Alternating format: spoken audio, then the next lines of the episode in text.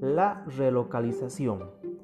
Tal y como habíamos ejemplificado en la clase, la relocalización es un proceso vinculado al decreto 21060, que básicamente consistió en el despido de masas obreras de los centros mineros. ¿A raíz y a consecuencia de qué?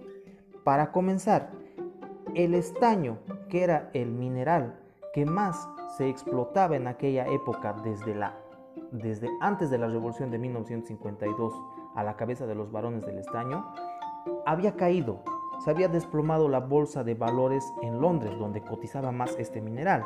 Entonces, como no valía el estaño, el Estado no generaba recursos y no se podía cubrir con los sueldos de más de 30.000 trabajadores mineros de las cooperativas.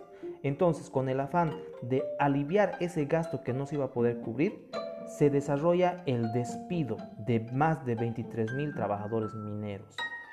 Esto provocó lógicamente una serie de movilizaciones porque se estaba dejando sin trabajo a una cantidad enorme de mineros.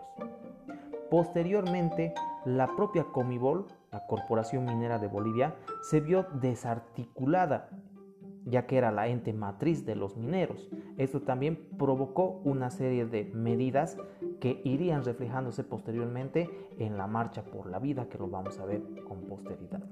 La relocalización entonces es un proceso vinculado al decreto 21060 que consiste en el despido de más de 23 mil trabajadores mineros.